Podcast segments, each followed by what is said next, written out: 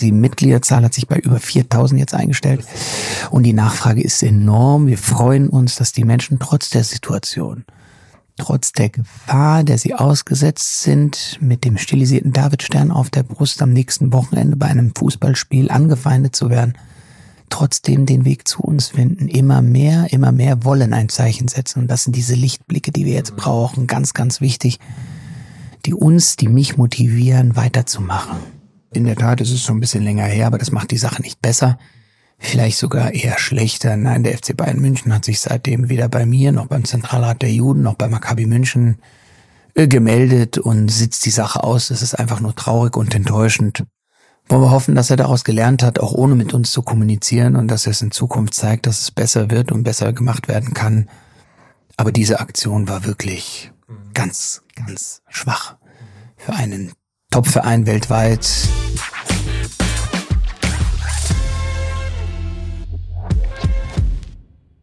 Willkommen zum Leader Talk. Hier ist Munir Zituni und ich unterhalte mich mit bekannten Persönlichkeiten aus dem Fußball über ihren Werdegang, ihre Lebensphilosophie und Ansichten.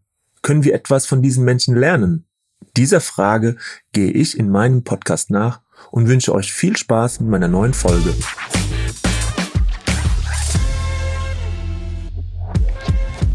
Ja, und ich begrüße euch zu einer neuen Folge von Leader Talk Fußballpersönlichkeiten im Gespräch und heute, ja, ein besonderer Gast tatsächlich. Ich bin hier in Frankfurt und ähm, mein Gast ist heute Alon Meyer, Präsident von Maccabi Frankfurt und gleichzeitig Vorsitzender des deutsch-jüdischen Sportverbandes Maccabi Deutschland. Äh, und in diesen Zeiten für mich definitiv auch ein ganz besonderes Gespräch. Und ich habe einfach mal das Wort Persönlichkeit auf dich bezogen.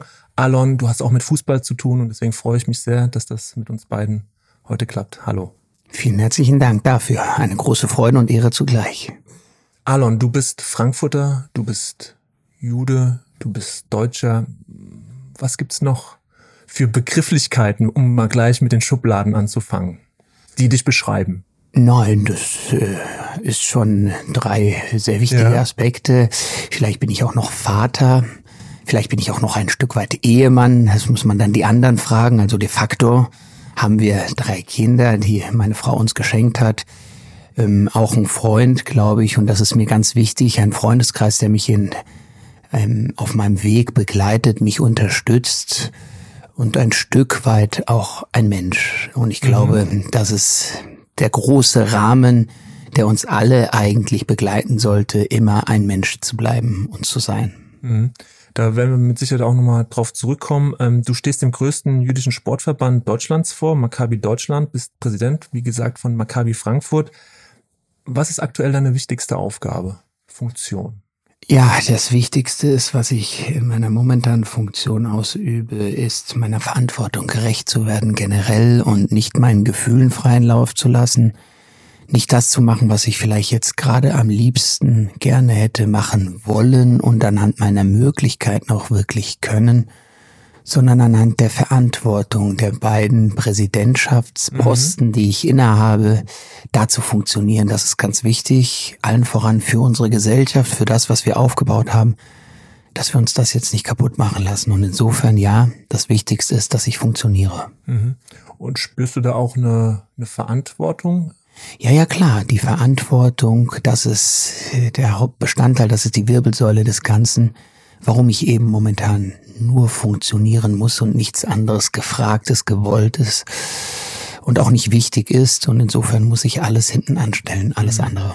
Das hört sich sehr anstrengend an, fast wie ein, wie ein Kampf. Ja. Findest du das gerade so? Ja, ja. Das ist in der Tat genau so ist es. Es ist ein Kampf. Es ist ein Kampf zwischen meinen Gefühlen, zwischen dem, was ich gerne freien Lauf lassen möchte, aber momentan eben nicht kann. Und das hatte ich noch nicht, weil ich bisher immer das große Glück hatte und deswegen bin ich auch ein gläubiger Mensch, weil mir so viel Gutes widerfahren ist, dass ich gesund bin, dass ich eine Familie habe, dass meine Frau uns drei Kinder geschenkt hat, mhm. dass ich auch wirtschaftlich einen gewissen Erfolg habe, so dass ich mein Ehrenamt ausüben kann und wirklich immer diese Balance hatte zu dem, was ich kann, was ich möchte, was ich will und der Verantwortung. Und diese Möglichkeit eben immer zu haben. Und momentan muss ich damit kämpfen, weil ich es eben nicht mehr kann, weil ich weil ich eigentlich im Kopf her irgendwo ganz anders bin, knapp 4000 Kilometer von hier bei der Familie meines Bruders, bei der Familie meiner Tanten, meiner Onkel, meiner Cousins und Cousinen, dass ich eigentlich gedanklich nicht hier bin und wenn ich gefühlvoll versuche, mich hier mhm. einzugliedern, dann werden eben meine Gefühle mit Füßen getreten. Dann wird das, was ich hier eigentlich so positiv und wertgeschätzt habe in Deutschland gerade, so abscheulich behandelt, nämlich Menschlichkeit, die ich auf diesen unseren, meinen deutschen Straßen momentan gar nicht mehr wiederfinde, gar nicht mehr spüre. Und das macht mich unfassbar traurig, aber der Traurigkeit kann ich momentan keinen Raum lassen. Mhm. Du hast gerade gesagt, so da sind Gefühle, die die möchtest du gerade gar nicht so ausleben. Ich verstehe das so, dass dass da so eine erste Reaktion ist auf auf die Geschehnisse in Israel, auf die Geschehnisse, die sich im Gazastreifen abspielen. Unglaubliches Leid, viel viel Trauer und dass da erstmal Reaktionen sind, ähm, die die man beiseite schiebt in Bezug auf ein authentisches Dasein. Ähm, ist es klug dann in dem Moment den Kopf rationaler zu denken oder was, was steht dir im Wege, ähm, ja, das, das auszudrücken, was, was dich bewegt im Innen? Naja, wenn ich nach meinen Gefühlen handeln würde, dann wäre ich ungefähr zwei Stunden nach dem Ausbruch des Massakers, mhm. nach dem Attentat, nenn es wie du willst, nach dem schlimmsten Verbrechen, den es nach dem Holocaust gegeben hat. Wenn ich da meinen Gefühlen freien Lauf gelassen hätte, dann würde ich mich sofort in eine Maschine setzen und vielleicht zu meinem Bruder fliegen und da sein, da sein für ihn, für die Familie und für alle anderen. Wenn ich meinen Gefühlen freien Lauf lassen würde, dann wäre es spätestens acht, zehn, zwölf Stunden später, als hier auf unseren, auf meinen deutschen Straßen nicht Mitleid gezeigt wird, sondern ganz im Gegenteil das Massaker gefeiert wird dass wir das ertragen müssen. Mhm. Nein, dass wir das sogar erlauben müssen, weil das unser Rechtsstaat eben hergibt, dass so etwas passieren darf bei uns auf deutschen Straßen. Wenn ich da mein Gefühl freien Lauf lassen würde, dann spätestens dann würde ich mich irgendwo in den Keller verkriechen, mhm. alles dunkel machen und mich fragen, macht das überhaupt noch Sinn? Aber eben das ist genau der falsche Ansatz. Und zu der Erkenntnis bin ich ziemlich schnell gekommen, dass es gerade falsch ist, sich jetzt noch ein Stück weit zurückzuziehen, die Fensterrollläden runterzulassen und im Zimmer zu versauern und einfach nur mein persönliches Leid zu klagen, wie enttäuscht, wie traurig ich bin und dass ich eigentlich irgendwo anders gerne gewesen wäre, sondern jetzt ist es an der Zeit zu sagen, nein. Mhm. Spätestens jetzt müssen wir erkennen, dass wir aus diesem ganzen Nie wieder Gerede gemerkt haben, dass wir früher viel zu lange geschwiegen haben, mhm. dass wir jetzt wieder schweigen und dass wir jetzt wieder schweigen. Das müssen wir erkennen und insofern gerade nicht mehr schweigen, sondern mhm. aufstehen, merken, dass unsere Gesellschaft, dass sie mit Füßen getreten wird, dass das Demokratieverständnis mit Füßen getreten wird und dass wir uns dem entschieden entgegentreten müssen. Mhm. Dass das kein Automatismus ist, dass wir rauskommen müssen aus unserer Komfortzone. Und das, was Menschen gerade versuchen, dass wir denen keinen Raum geben, dass wir sie zurückdrängen und wir lauter werden müssen. Mhm. Denn ich bin davon fest überzeugt, dass die Mehrheit hier in Deutschland, und damit meine ich alle Religionszugehörigkeiten, alle Nationalitäten, die Mehrheit hier in Deutschland, ganz viele Muslime, dass sie diesen Weg, den wir gerade heute in Deutschland mhm. spüren, diese Hass, dieser Hass, diese, diese Hetze, dass wir das nicht wollen.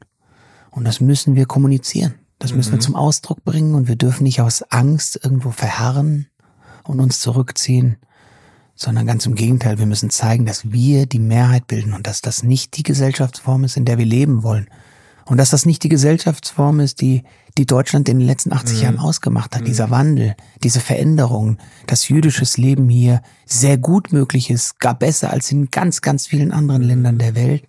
Und das gilt es jetzt nicht nur mit den Worten bei Social Media und schnell mit den Fingern, sondern auch mit den Füßen zu zeigen. Wir mhm. müssen mit unseren Füßen abstimmen. Wir müssen lauter werden. Wir müssen rauskommen aus der Komfortzone. Jetzt.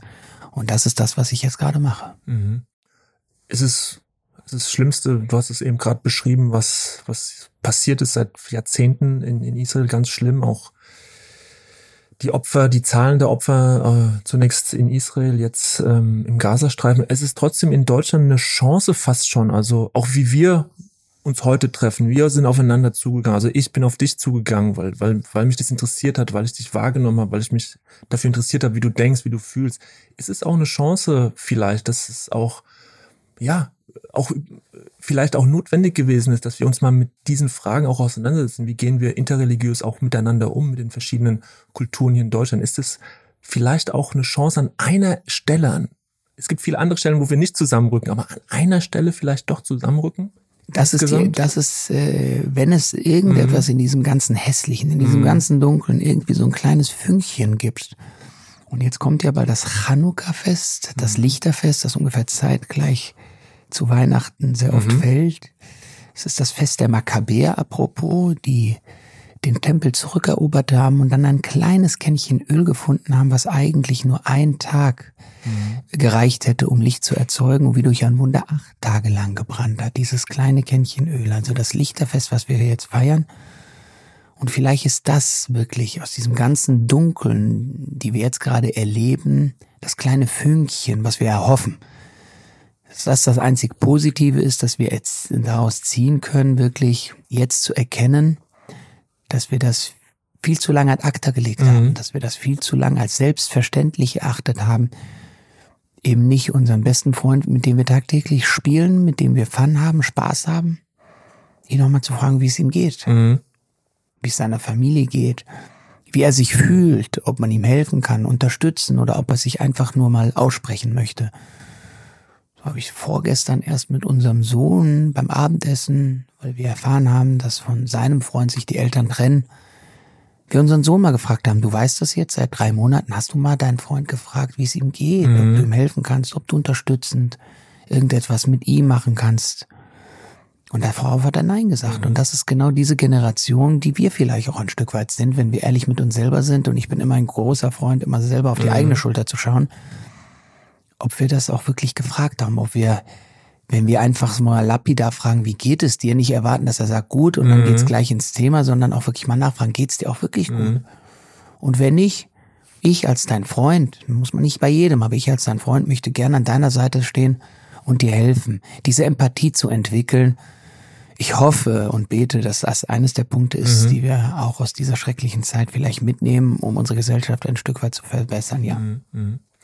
Ähm, ich habe einfach nochmal geschaut auf der Homepage von, von Maccabi Frankfurt. Da steht 3500 Mitglieder. Korrigiere mich, falls es sich äh, aktualisiert hat. 3500 Mitglieder. Hat sich aktualisiert. 87 Nationen, 27 Abteilungen, 12 Religionen, eine Familie hat sich nur bei dem ersten Punkt aktualisiert. Es kann sein, dass noch ein paar Nationen, die kontrollieren die nicht mhm. tagtäglich, aber in der Tat, die Mitgliederzahl hat sich bei über 4000 jetzt eingestellt. Über 4000. Und die Nachfrage ist enorm. Wir mhm. freuen uns, dass die Menschen trotz der Situation, trotz der Gefahr, der sie ausgesetzt sind, mit dem stilisierten Davidstern auf der Brust am nächsten Wochenende bei einem Fußballspiel mhm. angefeindet zu werden, trotzdem den Weg zu uns finden. Immer mehr, immer mehr wollen ein Zeichen setzen. Und das sind diese Lichtblicke, die wir jetzt mhm. brauchen. Ganz, ganz wichtig.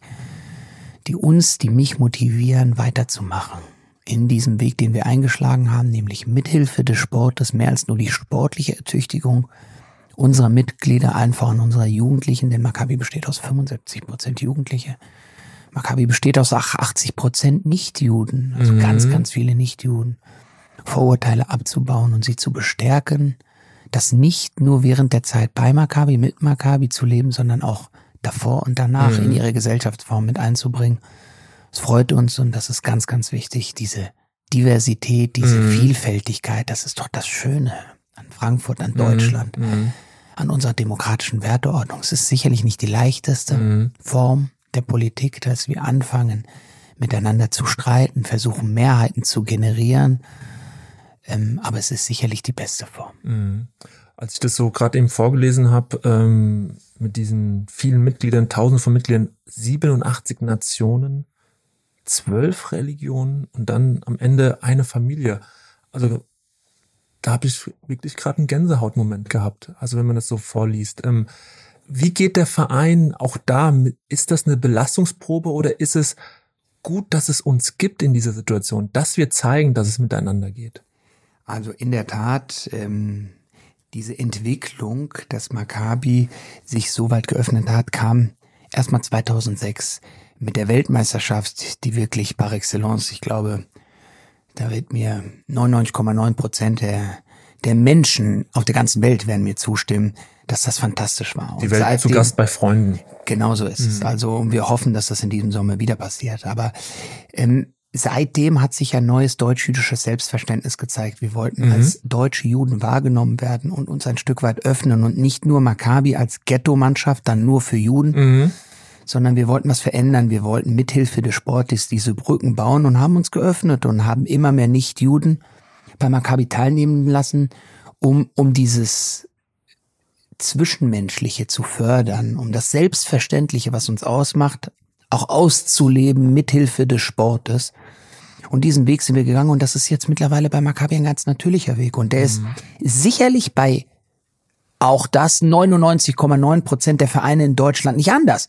Dass da alle Nationalitäten, mhm. dass da mhm. alle Religionszugehörigkeiten und vielleicht bei dem einen, bei dem anderen mehr Inklusion und weniger Inklusion stattfindet. Das unterscheidet uns nicht großartig. Aber bei uns ist es trotzdem so, dass du mit dem stilisierten Davidstern auf der Brust automatisch mit dem Thema konfrontiert mhm. wirst. Mhm. Also du unterhältst dich im Training und im Spiel automatisch über Rassismus, über Antisemitismus, über mhm. Diskriminierungsformen, die es in vielfältiger Hin äh, äh, Richtung gibt.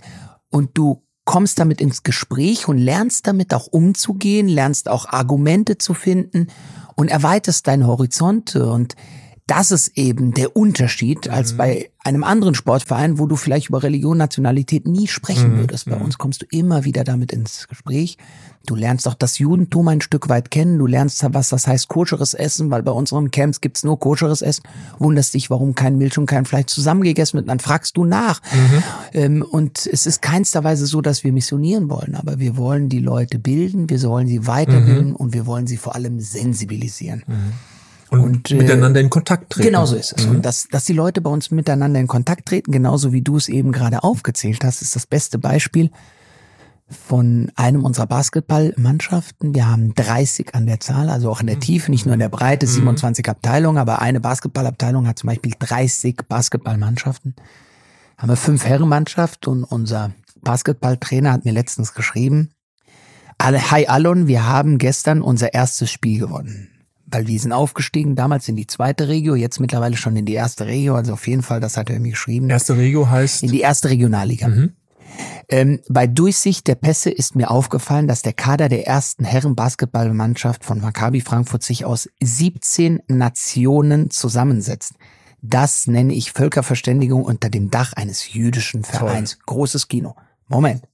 Serbe, Kroate, Bosnier, Slowene, Mazedone, Türke, Grieche, Italiener, Kenianer, Benin, Nigeria, Pole, Sudan, Ghana, Deutschland und ich als Trainer USA.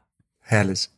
Es geht doch runter wie Öl. Ja. Das ist Frankfurt. Das ist das die Welt. Frankfurt, genau so. Das ist die Welt, ja. Und die alle in einer Mannschaft. Also, wir haben nicht zwei aus einem Land.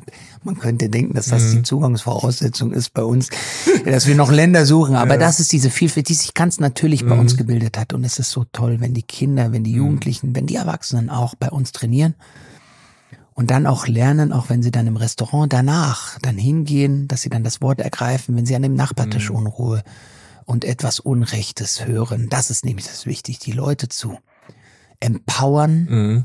das Wort zu ergreifen, wenn Unrecht passiert. In einer sicheren Umgebung immer, mhm. das ist ganz, ganz ja. wichtig. Also nicht irgendwie, man muss nicht den Superhelden spielen. In einer sicheren Umgebung, und das gibt es ja weitestgehend hier in Deutschland noch, mhm. da das Wort zu ergreifen und sich gegen Unrecht einzusetzen, das ist auch eines unserer Aufgaben bei Maccabi. Angesichts der aktuellen Situation, ähm, wie ist deine Rolle auch dann als Präsident oder wie geht ihr mit den Trainern, Übungsleitern um? Habt ihr euch äh, also separat zusammengesetzt, denen was mit an die Hand gegeben? Äh, also angesichts der Vorfälle vielleicht auch, die dort draußen auf den Plätzen in den Hallen passieren können, aber auch in der Ansprache zu den Spielern, Spielerinnen, die vielleicht verunsichert sind. Äh, wie habt ihr versucht, die, die, die Trainer, Übungsleiter dahingehend zu, also zu schulen ein Stück weit? Also in der Tat, wir haben dieses Projekt aber auch schon seit vier Jahren am Laufen, weil wir eben gemerkt haben, dass wir präventiv auf viele Vereine zugehen müssen, um diese Vorfälle, die es in der Vergangenheit mhm. früher sehr oft gab, zu verbessern. Um eine Verbesserung herbeizuführen, wird es nicht reichen, wenn wir die Repressalien immer weiter höher setzen. Also wenn wir den Gegner, der uns antisemitisch beschimpft hat, wenn wir den noch länger bestrafen, noch länger vom Spielbetrieb ausschließen, weil dann sein Hass gegenüber uns, gegenüber dem jüdischen Verein, gegenüber den Juden, dann wird schneller verallgemeinert, nur noch größer wird. Und insofern haben wir uns überlegt, was können wir mhm. verändern? Und insofern haben wir im Rahmen des Demokratieförderkonzeptes mit Unterstützung des Bundesfamilienministeriums ein mhm. Zusammen-1-Projekt gestartet, was man auch im Internet findet unter www.zusammen1.de, die erstmal versucht haben, die Situation zu verstehen. Das sind die drei V-Seilen zu verstehen, mhm. also eine empirische Erhebung der Vorfälle, die wir als Makkabäer gefühlt haben, auch die wirklich in Zahlen nachzuweisen. Ja, es war so, dass Makkabäer überdurchschnittlich hoch attackiert, beschimpft, beleidigt, angegriffen werden, um sie dann auch noch zu verstehen, wie gesagt, dann zu verbessern, indem mhm. wir präventive Maßnahmen also auf die Gegner zugehen, die Vereine, genau, was, unsere Trainer, mhm. Schulen. Genau. Ja. Ähm, Im Vorfeld, ganz kurz noch, mhm. um sie dann in der Situation heben, wie, wenn dann der Übergriff, wenn mhm. dann irgendwie die Beschimpfung kommt, ja. wie wir uns dann verhalten und dann wie die richtigen Repressalien sind, wie man dann den Gegner, der dann erwischt wird, äh, wie man den richtig bestraft. Also statt vom äh, Spiel- und Trainingsbetrieb auszuschließen, ganz im Gegenteil, er mhm. muss dann mit 20 äh, seiner Spielkameraden zusammen die Anne Frank Bildungsstätte besuchen, also ihn für dieses Thema zu sensibilisieren, für unsere Verantwortung, ihm den Unterschied zu erklären welche Beschimpfungsmorgen es gibt. Mhm. Und damit haben wir sehr große Erfolge erzielt. Und was wir genau damit machen, das sind unterschiedliche äh, Möglichkeiten. Das sind zum einen, dass wir auf Vereine zugehen und dort die Trainingseinheiten teilweise übernehmen. Aha um den ähnlich wie bei Meet a Jew, ein Projekt des Zentralrats der Juden, wo in die Schulklassen ähm, jüdische MitbürgerInnen äh, gehen mhm. und dann zu referieren, damit man sieht, dass man viel mehr Gemeinsamkeiten als Unterschiede hat, mhm. weil viele kennen äh, Juden nicht, haben aber gewisse Vorteile und so kennen sie mhm. sie und lernen sie sie auch mhm. mal kennen. Und so gehen wir mit Maccabi zu anderen Vereinen und so sensibilisieren wir Trainer, wie sie besser richtig hören und auch dann die entsprechenden Maßnahmen auch einleiten. Mhm. Und noch einmal, das sind nicht immer Bestrafungen. Unser Ziel ist es nicht, jemanden an den Pranger zu stellen und ihn auszubuhen und in die Ecke zu setzen. Ganz im Gegenteil, ihn einzubinden, ihn zu sensibilisieren. Mhm. So aber auch Schiedsrichter empowern, ähm, diskriminierende, rassistische Vorfälle zu verstehen und dann auch das richtige ähm, Handlungswerk denen an die Hand geben, ähm, um dann eine Verbesserung herbeizuführen. Mhm. Denn das ist das große Ziel, was über allem steht. Über allem steht die Verbesserung der Situation mithilfe ähm, von Sensibilisierungsmaßnahmen, Präventionsmaßnahmen der Teilnehmer. Und hast du gerade das äh, Gefühl, dass, dass alle relativ gut damit umgehen mit der Situation? Ja, es ist, es ist wirklich unfassbar. Und das ist die Gänsehaut. Mhm. Das sind so diese, diese Punkte, die ich brauche. Das ist dieser Turbo-Boost, den ich kriege, ähm, wenn man sich das vorstellt, was am 6., 7. Oktober passiert ist. Und wenn man dann sieht, was Hass und Hetze bei uns auf deutschen Straßen skandiert wurde, mhm. ähm, ähm, welche Angst gemacht wurde. Vielen Juden, die teilweise ihre Kinder nicht mehr in die Schule schicken und die Schule ein Hochsicherheitstrakt, zumindest hier in Frankfurt und in vielen großen mhm. äh, deutschen Städten ist, äh, mit, mit schusssicheren äh, Verglasungen, mit Schleusen, äh, mit Sicherheitspersonal, eigenem Sicherheitspersonal vor der Tür und noch zusätzlicher Personal. Polizei und trotzdem schicken die Eltern ihre Kinder nicht zur Schule. Und unsere Trainer, die weitestgehend, wie gesagt, auch die Nicht-Juden sind mhm. ganz viele Moslems. Mhm. Einige wenige von denen haben auch Angst und, und, und kommen gar nicht, mhm. aber das sind die allerwenigsten. Mhm. Die meisten kommen zu uns. Die meisten, fast alle Trainer, nein, alle Trainer haben ausnahmslos weitergemacht, mhm. haben jede Trainingseinheit abgehalten, sind hingekommen und haben durchgezogen, haben sich nicht beirren lassen mhm. auf diesem Weg. Und das, das ist unfassbar. Das macht mhm. mir Gänsehaut. Und ich kann mich nicht oft genug bei diesen Menschen bedanken, mhm. dass sie weitergemacht haben und ähm, dass sie, dass sie die, ihre Angst teilweise überwunden haben und dass sie ein klares Zeichen gesetzt haben. nicht hier, nicht mit Mhm. uns, das, diesen Weg, den wollen wir nicht gehen. Und, und den habe ich außerhalb dieser Maccabi-Community wirklich sehr, sehr stark vermisst. Ich habe sehr Mhm. viele, sehr viele muslimische Freunde und nochmal die, die hier skandieren, die die Hass und Hetze rufen, das sind keine Muslims in meinen Augen, denn ich kenne so viele und die sind, die, die, die, das, das ist gar nicht, das, das geht gar nicht einher mit dem Koran und mit Nächstenliebe und alles, was hier skandiert wurde auf den Straßen. Das sind irgendwelche Fundamentalisten, Islamisten nenne ich sie, radikale Gruppen, die es natürlich in jeder Religion gibt. Warum soll es sie nicht bei den Moslems geben? Und natürlich, wenn es von der Quantität, von der Anzahl her mehr gibt. Der Quotient wird in allen Religionen sicherlich gleich sein und insofern wird die Anzahl dieser Verrückten äh, auch die absolute Anzahl mehr sein. Und ähm, was ich vermisse, ist, dass diese anständige andere Mehrheit, dass die viel zu leise ist und dass die dem nicht Paroli bieten und dass sie sagen, hör mal zu, wir wollen uns hier auf der Demonstration pro-palästinensisch äußern, aber nicht gegen Juden hetzen und skandieren. Und das wollen wir nicht und deswegen distanzieren wir uns und deswegen gehen wir weg oder deswegen buhen die diese Menschen aus, die so etwas skandieren und das habe ich vermisst. Und das ist eine Enttäuschung, aber die, die den Weg zu Maccabi gefunden haben, denen muss ich größten Respekt zollen. Ähm, das ist ja Basisarbeit, wirklich, so wie du das jetzt auch beschreibst. Also das ist sehr, sehr nachhaltig. Wann hast du denn das Potenzial vom, vom Sport erkannt? Das ist ja etwas, was du, wenn du jetzt auch zurückschaust, mit Sicherheit auch feststellst, das ist etwas, was da ist, was da bleibt. Wann, wann hast du für dich als Frankfurter Jude festgestellt oder ich will da agieren, ich will da was ähm, herstellen? Ja, ich habe das gemerkt, als, als wir uns ein Stück weit geöffnet haben bei Maccabi, die Quantität gestiegen ist, äh, mit, meistens mit einer Erhöhung der Quantität steigt auch die Qualität.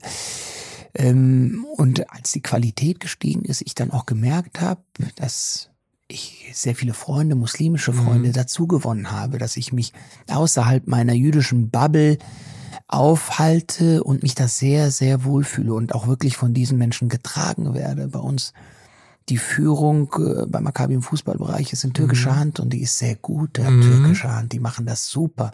Und da gibt's ganz viele Kurden und Türken, die bei uns zusammen sind. Und ich habe gesagt, hör mal zu, das klappt hier in dem Verein so gut und so toll im Kleinen. Wollen wir das nicht noch größer spinnen? Wollen wir das nicht in andere Abteilungen, in die Basketballabteilung, in die Tischtennis, in die Schachabteilung mit einbringen? Und das hat so einen Erfolg gegeben, dass ich mir gesagt habe, hör mal zu, warum erkennt das allen voran die Politik, warum erkennt unsere Gesellschaft das nicht, dass mit dem Hilfe des Sportes eben so viel mehr möglich ist als nur diese sportliche Ertüchtigung, nur dass der Leistungsgedanke noch eine Liga aufzusteigen, was auch gut und wichtig ist, dieser Drang, dieser motivierte, sportliche äh, Ehrgeiz, der ist gut und den will ich niemanden äh, streitig machen, aber wir können noch so viel mehr, vor allem in diesen breiten Sportmannschaften, wo der Sieg sicherlich sehr wichtig ist, aber nicht über allem steht. Und als wir diesen Weg eingeschlagen haben, habe ich gemerkt, dass auf einmal die Inklusion eine leichte ist, weil die Menschen dafür einen Zugang finden und wir dann auf einmal so ein Inklusions äh, Feriencamp anbieten und Rollstuhl-Basketballer mit Basketballer zusammen ein Fancamp machen und diese Selbstverständlichkeit dafür äh, so natürlich aufkommt und, und weitergelebt wird, dass die Menschen auch 20, 30 Jahre, nachdem sie jetzt bei Maccabi in der Jugend mal waren, sich sehr gerne an die Zeit erinnern und immer noch so geblieben sind, wie sie es von uns das auch, auch ein, ein Stück weit mitbekommen haben, nämlich sie sind Menschen. Mhm. Jetzt bist du mit dieser Idee äh, nach vorne gegangen oder hast es gespürt und es ist irgendwie deins. Also es braucht ja immer Menschen, die, die etwas bewegen wollen, also die vorangehen, damit dann andere Menschen ihnen folgen. Wie, wie siehst du das so, so vom, vom, vom Leadership-Gedanken auch her? Ne? Ähm, auch im Moment äh, gesellschaftlich. Ähm, wo fehlt's deiner Meinung nach? Wenn du auch dir den Sport anschaust, wenn du dir die Verbände anschaust, auch im Moment in der aktuellen Situation und dann eben an Vorbilder denkst, an, an, an echtes Leadership. Ja, also in der Tat, es, es freut mich natürlich erstmal, ähm, dass ich da allen voran voranschreiten darf und dass ich schon den Weg und die Richtung vorgebe und, und sehr viele Ideen mit einbringen darf. Aber äh, im Traume könnte ich das ja nicht allein. Insofern habe ich ein sensationelles Team, ob bei Maccabi Frankfurt, bei Maccabi Deutschland, auch bei mir im Büro, im wirtschaftlichen Büro. Das sind super Teams, die ich um mich rum habe, die mit mir auch Ideen entwickeln. Und das ist auch wichtig, dass man das ähm, auch immer wieder akzeptiert und mitnimmt, dass nicht immer jeder Gedanke, den man dann selber hat, auch durchgesetzt werden muss, sondern dass man in einem guten Team sich auch konstruktiv überzeugen lässt, dass vielleicht der Weg ein falscher ist, dass man den nicht, dass man darüber spricht und dann eine Lösung findet. Und ja, ab und zu muss man dann vielleicht seinen Kopf dann durchsetzen, wenn man fest davon überzeugt ist. Dann trägt mhm. man auch alleine gerne das Risiko, äh, wo ich natürlich sehr oft im Leben auch sehr viel Glück hatte, dass dieser Weg dann der richtige war. Aber die meisten Entscheidungen werden im Team gefällt und das ist schön, dass ich die Richtung vorgebe und dass ähm, die Quantität, die Anzahl, die Mitgliederanzahl auch wächst, das zeigt mir ja nur, dass dieser Weg auch ein Stück weit angenommen wird. Das freut mich. Aber um zu erklären, was, was ich mhm. und was meiner Meinung nach heutzutage in Deutschland am Leadership fehlt, ist das Profil. Das Profil, weil heutzutage vor allem in der Politik aber auch in sehr vielen Firmen Menschen nicht mehr entscheiden, wie sie gerne wollen, wie sie würden, wie sie eigentlich zu der mhm. Sache eingestellt sind, sondern immer mit dem Hintergedanken, habe ich die Mehrheiten hinter mir? Wie kommt es Werde ich dann wiedergewählt? Mhm. Wie kommt es an? Und eigentlich wollen sie das gar nicht. Mhm. Und ich finde, wir müssen ein Stück weit Profil behalten. Wir müssen klare Kante behalten. Ähm, und das fehlt mir. Das fehlt mir angefangen bei Bundesliga-Vereinen, mhm. die auch mal die entsprechende Konsequenz ziehen müssen, wenn sich der ein oder andere Spieler daneben verhält und eben nicht den sportlichen Erfolg über alles setzen. Und wenn wir das von Bundesliga-Vereinen doch irgendwie nicht bekommen, wie können wir das von dem kleinsten mhm. Verein mhm. ähm, Deutschlands erwarten, auch nur ansatzweise erwarten? Wie können wir erwarten, wenn wir Politiker haben, die immer erst abwarten, wie die Mehrheiten sich entwickeln, um dann zu entscheiden, wie sie vielleicht gar nicht wollen, aber weil die Mehrheit es so will. Nein, wir brauchen eine klare Richtungsvorgabe, mhm. wir brauchen Menschen, an die wir uns orientieren, wo wir wissen, wenn wir den wählen, wenn wir uns für den entscheiden, dann kriegen wir genau das. Und dann muss auch wirklich hinten am Ende das rauskommen, wofür ich dann stehe. Und beim besten Wissen und Gewissen kann ich das von mir behaupten. Mhm. Die Menschen kriegen das von Maccabi, was ich möchte und wofür sie sich entschieden haben, wenn sie zu Maccabi kommen. Ähm, und ich glaube, das ist das, was vielen anderen eben mhm. noch ein Stück weit fehlt. Und ich würde mich freuen, wenn sich das ein Stück weit ändert. Einen klaren Weg gehen, sich nicht beirren lassen. Und so leid es mir tut, ich glaube, wenn wir diesen Weg nicht gehen, dann drängen wir die Menschen förmlich dazu, sich für radikale Gruppierungen rechtswillings mhm. zu entscheiden. Und das meine ich nicht nur in der Politik, sondern mhm. auch im Unternehmen, weil äh, viel zu viele Menschen in der Mitte der Gesellschaft, in der wir bleiben wollen, immer diesen größten oder kleinsten gemeinsamen Nenner dann suchen und sich auf diesen einigen. Mhm. Aber das wollen die Menschen nicht. Mhm. Die wollen einen klaren, strukturierten Weg, den jemand vorgibt und für den sich zu entscheiden. Mhm. Ja, gute Gedanken, die du da gerade zum Ausdruck bringst. Du hast auch ähm, eben ähm, ja in Bezug auf, auf Bayern München, äh, du warst im Sportstudio, hast da auch den Verein scharf kritisiert äh, aufgrund des Umgangs mit äh, Nusaya Masraoui äh, nach seinen Aussagen zum, zum Konflikt. Ich möchte jetzt gar nicht ähm, ganz spezifisch auf, auf diesen Fall eingehen, das liegt auch schon ein bisschen zurück. Ich möchte einfach nochmal den Gedanken aufgreifen, den ich auch hatte, äh, wenn es eben ums Onboarding geht von Spielern. Da ist ein Verein, dessen Ehrenpräsident Jude ist, der eine ganz große Figur im deutschen Fußball war, Landauer, dem ist ein Denkmal gesetzt worden und lösungsorientiert gedacht, könnte das ja auch ein Ansatz sein, zu merken, so, hey, wir haben in der Vergangenheit vielleicht das ein bisschen schleifen lassen, dass wir unseren Spielern, die neu kommen, unsere Kultur des Vereins, unsere Geschichte näher bringen. Das heißt nicht nur neue Stutzen, neue Hosen, neue Schuhe geben, sondern hey, das ist unser Verein, dafür stehen wir. Das war der Gedanke, den ich auch hatte, als ich dein Gespräch im Sportstudio gehört habe. Genau das ist, das ist wichtig, dass wir diese Werte, die wir für selbstverständlich gehalten haben. Mhm. Und heutzutage in Zeiten der Globalisierung, früher gab es äh, bei Eintracht Frankfurt gefühlt, würde ich sagen, von 16 Spielern, wenn es mal zwei, drei Ausländer gab, war das schon was Besonderes. Mhm. Ähm, heutzutage ist das zu Recht auch ganz anders und jeder darf dann frei entscheiden und soll hier dann auch spielen und soll entscheiden, wo er wohnen will, leben will. Das ist ein purer Luxus, den wir haben. Das ist toll, mhm. das ist mhm. schön, das unterstütze ich auch. Nichtsdestotrotz muss jeder Spieler, der nach Deutschland kommt und hier in Deutschland spielt, egal ob bei den Profis mhm. oder bei den Amateuren, aber bei den Profis umso mehr, weil bei den Profis erwarte ich auch so einen Mitarbeiterstab, der sich mhm. auch drum kümmert. Du hast es eben gerade gesagt, der sich um die Stutzen und die Hosen kümmert, den Zeugwart, der äh, besser bezahlt wird als so mancher Manager bei Firmen ähm, dass, dass diese Vereine auch auf dem Gebiet professioneller sich mhm. aufstellen, um die Spieler, die sie holen, die sicherlich sportlich für die Mannschaft ganz, ganz wichtig sind, aber wie ich finde, noch einen viel größeren gesellschaftlichen mhm. Auftrag haben, wenn sie hier in Deutschland sind und hier in Deutschland spielen. Und dass sie den dann zumindest wahrnehmen. Mhm. Und dass sie sensibilisiert werden, auch die allen voran, für unsere Regeln. Mhm. Für das, was uns stark macht hier in Deutschland. Für die Form, wie wir miteinander umgehen, wie wir leben wollen. Und wenn sie da nicht abgeholt werden, dann passiert eben das, was passiert mhm. ist. Und auch da, wenn wir was Gutes daraus ziehen können, ist, dass sich der ein oder andere Verein, auch, aber nicht nur der FC Bayern München aus, aus der Vergangenheit gelernt hat, dann würde ich mich freuen.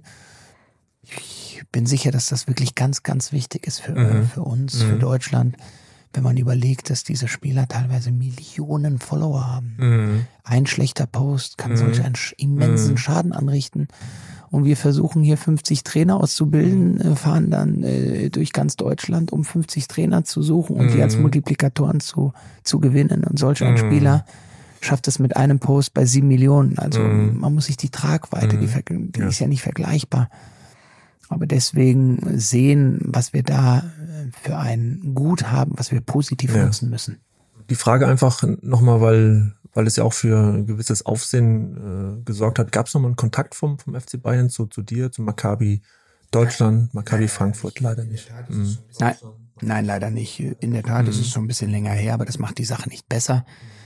Vielleicht sogar eher schlechter. Nein, der FC Bayern München hat sich seitdem weder bei mir noch beim Zentralrat der Juden noch bei Maccabi München äh, gemeldet und sitzt die Sache aus. Das ist einfach nur traurig und enttäuschend.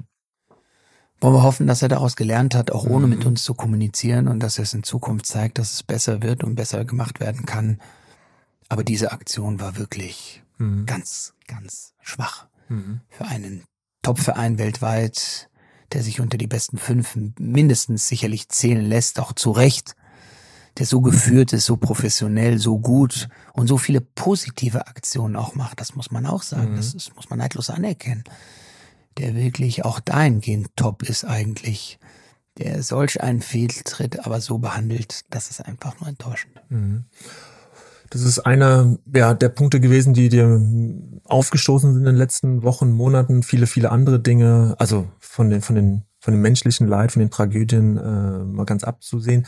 Deswegen zum, zum Schluss, ähm, Alon, ähm, gibt es noch, du hast eine wunderschöne WhatsApp vorhin vorgelesen von einem deiner Trainer. Gibt es, gibt es eine Begegnung? Gibt es einen Anruf? Gibt es ein Gespräch? Jemand, mit dem du gar nicht gerechnet hast? Äh, Zuneigung, ein schönes Wort? Gibt es zum Abschluss unseres Gesprächs etwas, was wirklich nochmal auf den Punkt auch den Menschen da draußen und uns beiden nochmal Mut macht? Ja, in der Tat. In der Tat gibt es, es äh, gab ein Gespräch, welches sich angekündigt hat vor ziemlich genau drei Wochen, dass der Bundespräsident mich angerufen hat und mit mir ungefähr eine Dreiviertelstunde philosophiert hat über die aktuelle Situation. Wir kennen uns noch von den European Maccabi Games 2015 in Berlin, da war er mhm. noch Außenminister. Und dass er mich einfach gefragt hat, wie ich die Situation sehe, wie Maccabi, wie die Stimmungslage gerade ist. Und er mir dann auch zum ersten Mal wirklich eine Situation vermittelt hat, in der auch er eigentlich absolut am Boden zerstört ist, mhm. wie unsere Gesellschaft hier in Deutschland sich entwickelt hat. Und dass auch er sagt, es muss sich etwas mhm. verändern bei uns und wir allen voran, er natürlich als erster, als unser Oberhaupt, aber wir auch alle voran dürfen den Kopf nicht in den Sand stecken. Wir dürfen nicht runtergucken. Äh, wir haben ein Pokalspiel mal verloren, ganz bitter in der letzten Minute. Und da kam die Klassenleiterin auf uns und hat gesagt, hier Jungs, wenn euch die Scheiße bis zum Hals steckt, lasse Kopf nicht hängen. Da hat sie irgendwo recht gehabt. Mhm. Mhm. Und im Endeffekt ist es jetzt, wenn man ein bisschen etwas Ironie reinbringen soll und zum Glück wird uns die hoffentlich nie verloren gehen, vor allem den Juden, die Ironie und der Witz, ähm, dass wir den Kopf nicht hängen lassen, dass wir versuchen, aus diesem ganz, ganz schlimmen etwas Positives daraus zu ziehen, einer starken hervorgehen, wie ein Fußballer, der gerade eine mhm. Niederlagenserie hat, aber trotzdem die Hoffnung nicht verliert, solange es rechnerisch möglich ist, nicht abzusteigen, dass wir versuchen, unsere Kräfte zu bündeln, zu sammeln. Und soweit sind wir hier nicht in Deutschland. Noch einmal, weil wir eine Mehrheit haben, die definitiv anständig ist und die muss lauter werden. Und jetzt müssen wir alle an einem Strang ziehen. Und genau das ist auch die Message, die der Bundespräsident von sich aus mhm. mitgegeben hat. Wir müssen jetzt alle näher rücken, enger zusammenrücken und unsere Werte verteidigen. Alon, unsere Werte verteidigen. Ein schöner Schlusssatz. Vielen Dank für deine Zeit, für deine Gedanken, deine Gefühle und alles Gute. Und äh, ja, wir sehen uns hier in Frankfurt, beide hier wohnhaft, nicht weit weg voneinander freue mich, dass das Gespräch so stattgefunden hat. Alles Gute dir und deiner Familie. Vielen Dank. Danke dir.